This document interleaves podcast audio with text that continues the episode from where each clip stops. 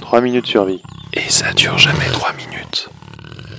Salut, c'est Marian avec une question qui pourrait t'intéresser. Et toi, comment est-ce que tu gères les grosses crises de stress, les grosses situations, les moments où tout s'écroule autour de toi? Tu tiens le choc, toi? Comment tu fais? Nous, on va voir les techniques de l'armée pour faire face aux situations de gros, gros stress. Tu connais déjà guide-2-survie.com, guide de survie mais avec des tirets, et 3 minutes survie, c'est de la curation d'informations et un contenu ultra court sur l'aventure, les situations dangereuses et la survie. Dans la vie, on n'échappe pas aux situations de crise. Tu en vivras sans doute pas mal. Que ce soit des blessures, des deuils, des ruptures, des accidents de la route ou la première fois où tu dois changer des couches. Ouais, changer des couches. Bon, ok, le dernier exemple est un tout petit peu personnel. Bon, eh bien, qu'est-ce qui te permettra de tenir? C'est le mental avant tout. J'en ai déjà parlé il y a longtemps dans la pyramide de la survie, et on n'y reviendra pas complètement, mais juste dans la pyramide de la survie, la base, tout en bas de la pyramide, c'est le mental. Tu peux avoir la forme que tu veux, le matos de ton choix et toutes les connaissances du monde,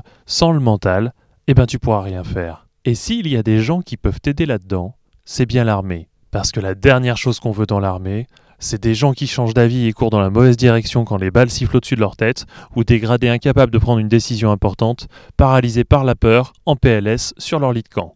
Alors je t'avais déjà parlé de la technique de respiration des Navy Seals. Inspirer en comptant jusqu'à 4, lentement, retenir son souffle 4 secondes, sans bloquer, expirer en comptant jusqu'à 4, puis bloquer 4 secondes avant de reprendre, et faire ça au moins 4 fois. La respiration, c'est une super technique pour se calmer en situation tendue juste avant l'action. Ici, je parle aussi bien d'une intervention militaire que juste avant une épreuve d'oral d'anglais, par exemple. Et pour ce qui est de changer des couches, bon bah, tu peux toujours retenir ta respiration, pourquoi pas, moi j'ai envie de dire.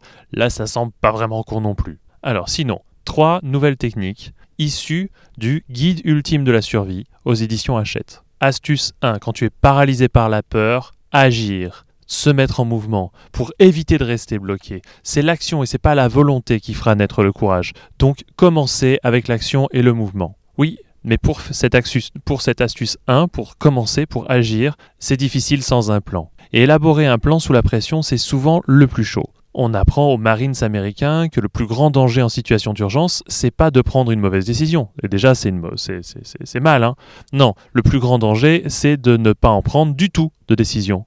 Alors voilà deux règles pour établir les bases d'un plan d'action. Règle numéro 1, quand tu as 70% du plan en tête, quand tu as réussi à concevoir 70% d'un plan, c'est bien assez. Contente-toi de ça. Tu peux partir sur un plan immédiat avec 70% des éléments.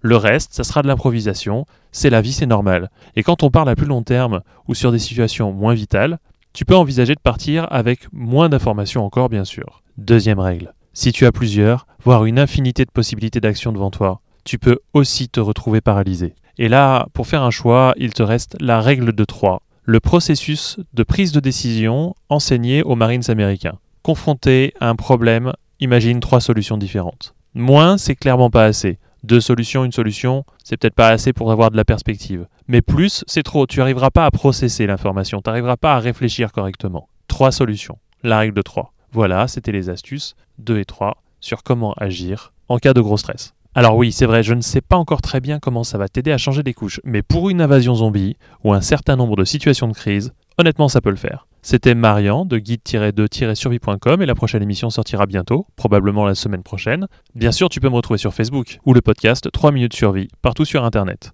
Si tu as aimé, tu peux me laisser 5 étoiles sur iTunes, ça permet de savoir si on est dans la bonne direction et de faire connaître à ceux qui pourraient vouloir découvrir. Et toi qui m'écoutes, tâche de rester en vie jusqu'à la prochaine fois.